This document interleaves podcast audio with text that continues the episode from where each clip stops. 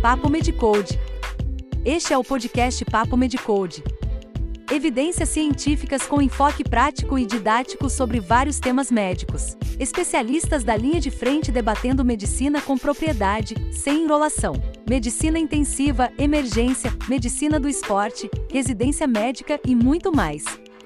Organizado e alimentado pelos doutores Guilherme Almeida e Áureo do Carmo Filho médicos e professores da Universidade Federal do Estado do Rio de Janeiro, ambos com ampla experiência na avaliação e acompanhamento de pacientes ambulatoriais e internados em enfermarias e unidades de terapia intensiva. Aprecie sem moderação.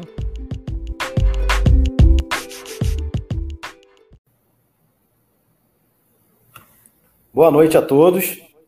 Sejam bem-vindos a mais um Papo MedCode, nosso bate-papo semanal sobre medicina onde eu, doutor Áureo do Carmo Filho, doutor Guilherme Almeida, conversamos sempre algum tema relevante na nossa prática diária. Vou convidar aqui meu amigo Guilherme para a gente começar nosso bate-papo de hoje. Fala, meu amigo. Fala, meu amigo, tudo bem? Hoje nós não estamos tão distantes assim, né? É, com certeza, mesmo ambiente. Bom, o tema de hoje do Papo Medicode é um tema interessante, né? Afogamento não é uma coisa tão rara assim, mas dependendo do hospital que você porventura trabalhar, se você trabalhar numa emergência de um hospital litorâneo, principalmente, é, você vai atender muito afogado. É, ressaltando né, que não é só na praia que as pessoas se afogam. É, com certeza. É um, é, um, é um tema bastante relevante aí, porque a gente tem, bem importante, né? É, mais ou menos 500 mil pessoas morrem por ano né, no mundo por causa de afogamento. E no Brasil, acho que isso gira em torno de 5, 6 mil, 6 mil pessoas, se não me engano. É, e também, é, pelo que me consta, né, o afogamento é uma das principais causas de mortalidade infantil por causa externa. E Inclusive, a causa externa é uma das principais causas de mortalidade infantil. Eu acho que é a maior até causa de mortalidade infantil, de crianças de 1 a 4 anos, se não me engano. E entre as causas externas de mortalidade em adultos, é lógico que a principal é acidente de trânsito, né? Mas o afogamento ele está entre as causas mais importantes. Por esse número que você falou aí, em torno de 500 mil mortes anuais no mundo, né? É muita gente, meio milhão de pessoas, gente. É muita gente.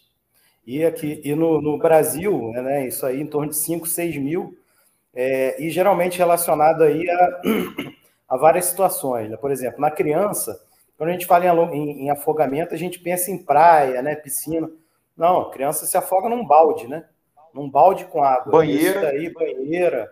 Né? Então, assim, a coisa é muito mais comum do que a gente imagina né, pelo fato de poder acontecer o afogamento da criança em, né, em qualquer volume pequeno de água. Né? No adulto, a gente, deve, a gente vai falar, mas no adulto tem também algumas particularidades né, da, da do adulto que é mais exposto aí ao, ao afogamento. Né? É, tem afogamentos aí que são suicídios, é, sem dúvida. Tem acidentes né, de barco e etc. Volta e meia a gente vê, né, principalmente na região norte do Brasil, lá naqueles barcos superlotados que andam no Rio, nos rios, etc. Volta e meia tem um acidente que morre muita gente afogada. E afogamentos em decorrência de outras causas. O indivíduo pode estar na água, no mar, onde quer que seja, infartar, ou ter uma crise convulsiva, ter alguma coisa que leve à perda de consciência e automaticamente está se afogando. Então, é, esses são os pontos relevantes, eu acho, assim em relação à, à causa, né? Isso. É estranho, né? Discutir causa de afogamento, mas é, é relevante. É. é assim, no adulto tem uma estatística aí também é, relacionando né, os quadros de afogamento com o uso de álcool e drogas, né? Então, qualquer situação que se altere a consciência do indivíduo, né? E o poder de, de, de crítica, né? Da situação de perigo, aumenta o risco de afogamento. E o álcool e as drogas estão bastante envolvidas aí com, com os casos, né? Bom, acho que até para a gente continuar a nossa discussão, né? Vou levantar uma bola aqui, uma polêmica, que eu tinha levantado no Papo Medcode da semana passada. Não é a mesma coisa se afogar em água doce e água salgada. Existe uma diferença em relação à fisiopatologia do afogamento da água doce e da água salgada. Tinha essa ideia, Áureo? É, tinha por causa da, de, de, ter estudado previamente aí, até para ajudar lá no nosso conteúdo, né? Mas tem, por causa da justamente da composição da água, né? É, a água salgada, obviamente, tem, tem mais sal, tem uma osmolaridade diferente da água dos rios, por exemplo. Né? Então, assim, a diferença principal na fisiopatologia, principalmente é, é, ali na, na, lesão pulmonar, né, e até nos distúrbios hidroeletrolíticos possivelmente é, causados, são por causa dessa, dessa diferença né, na osmolaridade. Né? Mas, assim, no, no fundo, no fundo, a fisiopatologia é bem parecida, né? E é, o afogamento, né, a hipoxemia e tal, não é dada só pela água, mas pelo, por vários outros, vários outros fatores. Né? É, um dos fatores muito importantes que é, chamam a atenção, porque muita gente chama, chama de afogamento seco, né? é o laringoespasmo, né? que é uma coisa muito importante que acontece no afogamento e que muitas das vezes o, a pessoa entra em hipóxia, em parada cardiorrespiratória, mesmo com o pulmão não tão encharcado assim, né? E por causa desse laringoespasmo. Fecha mesmo a, a ventilação, né? É, é, essa questão do laringoespasmo é super importante, sobretudo no, naqueles afogamentos ditos leves, né? É, em que o indivíduo não tem o um encharcamento completo do alvéolo, mas vai ter o laringoespasmo e vai sofrer as consequências dele, né? É, caso né, seja um acidente mais grave, né? você vai ter água dentro dos alvéolos e vai impedir a troca, né? É, aí é uma outra, uma outra ponta, digamos assim. Na água salgada, como você bem falou, tem um potencial osmótico, então o paciente vai perder líquido do intravascular para o pulmonar, digamos assim. Então ele vai fazer hemoconcentração, vai fazer hipernatremia, vai fazer é, até é, alterações pressóricas, né, não somente pela hipóxia e etc. E no caso da água doce, vai ter absorção dessa água pelo intravascular, fazendo hipervolemia, né, não hipovolemia, como na água salgada. Vai fazer hemodiluição e até hemólise, né? Porque a hemácia vai acabar perdendo, absorvendo água e estourando, rompendo, né? Então, existem diferenças. Vai fazer hiponatremia, por exemplo é, e, é, e acidose, né? É, enfim, é, de toda maneira é grave, né? Tanto água salgada quanto água doce, como você já falou. E aí a gente pode falar aí dos graus, né? De acometimento. Isso. Quatro graus principais aí, né? Tinha um bombeiro, um bombeiro aqui no Rio de Janeiro, esqueci o nome dele. Mas depois eu vou lembrar, mas aí não vai adiantar, né? Se eu lembrar depois. E ele tem uma graduação de afogamento em seis níveis. Mas esses quatro níveis, eles são mais práticos, né? Bem mais. Que é o, se eu não me engano, o grau 1 um é o leve, é o grau 2 é quando você tem uma ingestão de líquido, mas ela não é tão volumosa, ingestão não, inalação, né? É. E não é tão volumosa. A grau 3 é quando essa inalação é volumosa e vai levar instabilidade hemodinâmica, vai levar instabilidades alterações funcionais, né, orgânicas, e o 4 é a parada cardiorrespiratória, não é isso? Isso, isso aí. E assim, uma curiosidade até sobre o grau 4, né? É, quem acompanha aí o ACLS sabe que de 2000 e... Se não me engano, de 2000, não, 2020 mesmo, foi 2015 não. 2020 está priorizando as compressões, né? Na primeira abordagem do, do, da vítima, você prioriza as compressões. E o afogamento é uma das pouquíssimas situações onde você vai priorizar a ventilação no paciente, né? Porque se faz a ventilação de resgate ainda no afogamento, como a gente fazia até 2015, né? Que na CLS a gente tinha ventilação de, de resgate, né? Você abordava lá o paciente, o paciente está em parada, você faz uma ventilação, né? Faz uma segunda ventilação para depois começar as compressões. Era assim em 2015, né?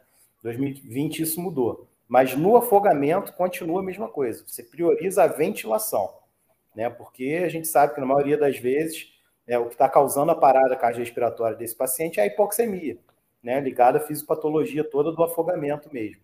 E a hipoxemia, qualquer parada cardiorrespiratória, em hipoxemia, se você não ventila, você não vai reverter, não adianta. E, Áureo, não sei se você sabe, né? Lógico, você me conhece. Eu, eu trabalhei embarcado, né? Na Marinha de Guerra. Fiquei um ano lá, né? Então, participei, eu que tinha como médico, né, do navio, era uma corveta, era corveta em uma e a Victor 30, V30. E a gente tinha que treinar tripulação em resgate. E, lógico, se você está trabalhando num navio, amigo, você tem que treinar a tripulação para atender afogados. Né? Então, muitas das coisas que a gente treinava era treino com resgate com prancha flutuante, é, aplicação do colar cervical, né? Só que é super importante que você tem que fazer, às vezes, reanimação na água. Você, na lancha, né, que você colocou o mapa para o salvamento, você inicia a, a ressuscitação na água. E, às vezes, muitas vezes, em detrimento do isolamento cervical, do colar cervical, por vezes você coloca o, o, a cabeça voltada para a direita e o tronco mais elevado em relação ao corpo principalmente para evitar aquela broncoaspiração, né? Que a gente, todo mundo vê em filme, né? É, que o paciente bota água para fora e etc. E isso que você falou. Priorizar a ventilação, muitas vezes não dá para iniciar com pressão ali naquele ambiente aquático, né? Até levar uma área rígida para você poder fazer a compressão de forma adequada. Então, só peculiaridade. E outra coisa que esses documentos, né, de parada cardiorrespiratória, né, é, hipotermia, né, cara? Dependendo da água, hipotermia é incrível. Se eu não me engano, Áureo, depois a gente pode pesquisar também. Você de casa também pode pesquisar. Tem recordes de reversão de parada cardiorrespiratória. Inclusive no ACLS está escrito lá, né, no documento. Eu acho que é alguém que ficou 10 minutos em parada, alguma coisa assim, sem manobra nenhuma de reanimação. E voltou depois, né? Porque estava num ambiente hipotérmico e era um afogado. Já viu isso? Você leu isso em algum lugar? Já, já li, e assim, todo documento é, oficial né, de, de, sociedades aí estabelecidas, principalmente internacionais, né, é, sobre afogamento, tem essa recomendação na parada cardiorrespiratória, que é, é não parar é, é, as manobras de ressuscitação precocemente. Né? A gente tem, muitas das vezes, um número cabalístico na nossa cabeça, que é o, é o de 30 minutos, né? Então, geralmente as pessoas falam isso. Ah, em 30 minutos, se não voltar, eu paro.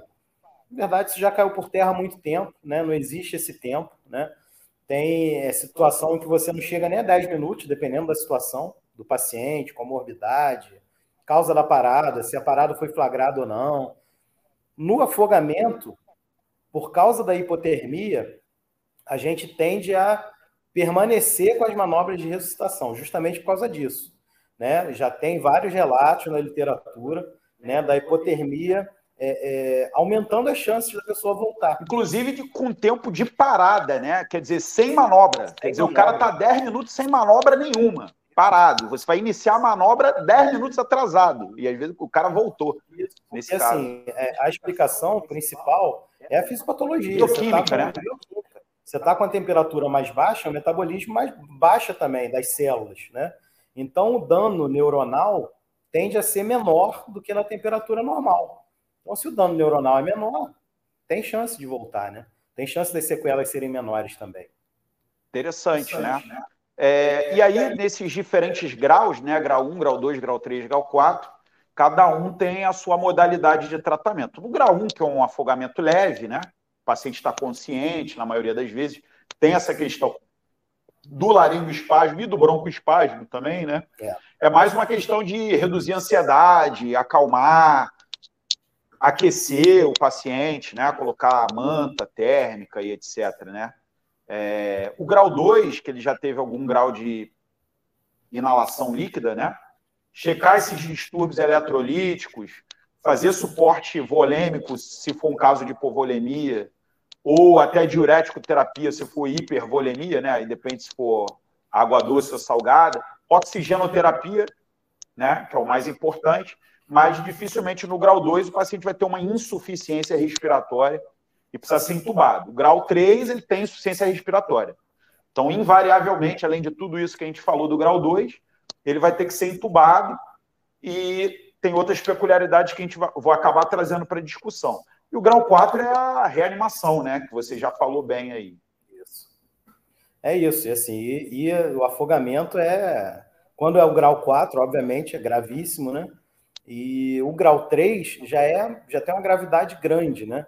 Eu comparo na, na prática o afogamento, por exemplo, com um grande queimado, né? O afogamento, obviamente, é um afogamento grave, né? Porque a chance de pneumonia é, secundária é muito grande, né? É muito grande. Claro que o grande queimado acaba sendo mais grave, porque a área de infecção é, é muito maior, né? Mas são quadros assim dramáticos de pneumonias, né? E pneumonias é muitas das vezes atípicas, né? Por germes anaeróbios, por fungo. Então são quadros bem bem complicados mesmo, do grau 3 e grau 4. É, sobre a pneumonia, né? É, até onde eu sei, parece que ela complica mais de 30%, em torno de 30% a 40% dos casos de afogamento, gerais, né? Estou falando casos gerais, tá? E sobre agentes, né? Que é uma área que me interessa bastante. É, lógico, primeira coisa que você vai ter que avaliar é onde e quando essa pneumonia foi desenvolvida. Por exemplo, se você vai pegar um indivíduo afogado, vai internar ele no seu hospital, numa enfermaria, e ele desenvolve a pneumonia nas primeiras 48 horas, provavelmente isso foi em consequência do afogamento. Mas se passou dessas 48 horas, há uma possibilidade de ser do afogamento, mas existe um crescimento da possibilidade de ser uma pneumonia do paciente internado. E aí você vai seguir o protocolo de pneumonia do paciente internado. Mesma coisa se ele precisar de ventilação mecânica, ou CTI. Se ele tem mais de 48 horas de ventilação mecânica, aumenta a probabilidade de ser uma pneumonia associada à ventilação mecânica. É, e se for mais de cinco dias, existe a probabilidade de ser uma pneumonia tardia nosocomial para a gente multiresistentes, etc. Então, nesse ponto não difere nada, né? Em relação ao afogado. Mas o afogado em si, como você citou, ele pode desenvolver uma pneumonia rapidamente progressiva, de horas, principalmente por pseudomonas e aeromonas. É, existe a possibilidade de pneumonia broncoaspirativa, quer dizer, aquele paciente que você reanimou, botou água para fora, às vezes broncoaspirou, e aí vai ter anaeróbio, certamente né? E gram positivos e gram negativos, normais, a pneumonia broncoaspirativa. E o bizarro, né? Que pode ter pneumonia por protozoário, né? Tem casos de pneumonia por ameba, inclusive meningite, né? Por negléria, aquela protozoário comedor de cérebro. Não sei se já, ouviu, já ouviram falar nisso, né? E encefalite, né? Por esses protozoários. E pneumonia por alga, né? A prototeca, né? A prototecose, que pode dar doença na pele, pode dar pulmonar, principalmente vinculado à água de esgoto. Né? O cara pode se afogar no esgoto. Se ele pular aqui no valão aqui do Rio Maracanã, coitado, se afogar ali, é... tem que pensar nesses agentes bizarros. E fungo, né? Aspergilos e tem um outro aí que eu esqueci. Pseuda alguma coisa. Depois vocês procuram aí. Também não tenho cérebro de computador, não. Depois vocês procuram. É. é eu já vi alguns quadros de, de pneumonia fúngica, né? Por afogamento. É, a pneumonia fúngica já é grave né, por si só, né? É, e no afogamento, onde você tem uma carga teoricamente grande né, de contaminação, é, e o comprometimento também é, orgânico né, do paciente geral ali. É, então são quadros, são quadros bem, bem complicados mesmo. Né? Muito complicados. E o tratamento vai variar muito, né? Dependendo do agente. Né? Bom, digamos assim, eu que sou primo pobre, né? Que nunca trabalhei em hospital rico, só vi de longe o hospital rico. Eu vejo na literatura que você tem que culturar tudo. Vai fazer lavado, traqueal, broncoalveolar, que seja, vai culturar, se tiver escarro, vai culturar, é, vai fazer hemocultura, né? Se tiver que fazer uma biópsia pulmonar, você vai fazer justamente porque no paciente afogado tem a probabilidade de ter esses agentes atípicos, muito parecido com o paciente imunossuprimido, né? Pode ter pneumonia por qualquer coisa, né? E se você tiver um conhecimento do ambiente que aquele cara foi afogado, né? Isso é muito difícil, né? Saber que tipo de microorganismo tem naquele ambiente. Pode auxiliar, né? Mas é ter que correr atrás do agente, porque muitas vezes você vai tratar o paciente com antibiótico terapia empírica e ele não vai melhorar da pneumonia. E começa a bater o desespero. E aí como é que faz? Vai fazer tratar empírico tudo? É, aí, então, assim, os exames diagnósticos, o diagnóstico microbiológico é ainda mais importante numa pneumonia do paciente afogado. É, com certeza. E como são, assim, como os casos graves é, estão já vão invariavelmente evoluir para ventilação mecânica, aí fica mais fácil, né? A gente não precisa fazer uma broncoscopia para coletar material, né? No CTI a gente faz o minibal, né, que a gente chama. A gente infunde é, soro pelo tubo do paciente, né, e faz uma lavagem traqueal ali, local, e puxa de volta essa secreção. E aí você pega essa secreção e cultura. Né? Aí você pode culturar para fungo, né? Botar no meio de cultura adequado para fungo, para anaeróbio, para aeróbio, para tudo. Né? Então, é, isso é muito importante. Realmente, no afogamento é prioritário, né? Assim, é culturar o paciente, secreção traqueal, né? O mais importante, e esperar. E cresce cada coisa mesmo, como você falou aí, né? Protozoário. Enterobactéria, né? Eu tinha esquecido, né? Das enterobactérias, né? É. Klebsiella, E. coli e Enterobacter. É. Também são, eu acho que tem, se eu não me engano, é, chega a ser as bactérias mais frequentemente isoladas de pneumonia do paciente afogado, as enterobactérias. E é, razões óbvias, né? O esgoto, né? Cocô vai para onde? Vai para o oceano. Vai... E a gente tem, né? Nos nossos esgotos já foram identificados aí os MRSAs da vida, né? Pseudomonas multiresistentes, tudo no nosso esgoto, né? E, assim, independente de ser no hospital, né? No esgoto tem isso, né? Então é complicado mesmo. Se o afogamento for num valão aí do, do Rio Maracanã, o cara tá lascado. Ainda bem que não é convidativo, né? Para é, você tá, nadar lá, né? Beleza, Áureo? Pô, fiquei feliz, cara. Hoje eu fiz o primeiro papo Mad Code aqui do teu lado. Olha o Áureo aqui, ó. Aí, beleza. Dá um tchau aí. Estamos aí, meu amigo. Fiquei feliz também. Estamos fazendo aqui da nossa casa aqui hoje. Né, da Freguinha. Teatro lotado, vocês podem lotado, ver aqui. É, pois é. E, enfim, a gente hoje veio aqui para participar de um evento né, que a gente patrocinou. Né? Aliás, um evento que vale a gente comentar, né? Evento lotado de aluno, não foi, obviamente, nesse anfiteatro que a gente está, né? Mas o evento está rolando até agora, lá no anfiteatro geral, mais de 100 pessoas lá assistindo, palestras de ótima qualidade. Meu amigo, muito satisfeito. Feliz aí com mais um Papo Medicode. Beleza. Né? Um tema muito, muito interessante. Semana que vem tem o webinar, hein? Semana que vem tem o nosso webinar. Surpresa aí para vocês. Acompanhem aí. É isso aí, meu amigo. Boa noite para você, boa noite a todos aí. E até o nosso próximo Papo Med Code. Valeu!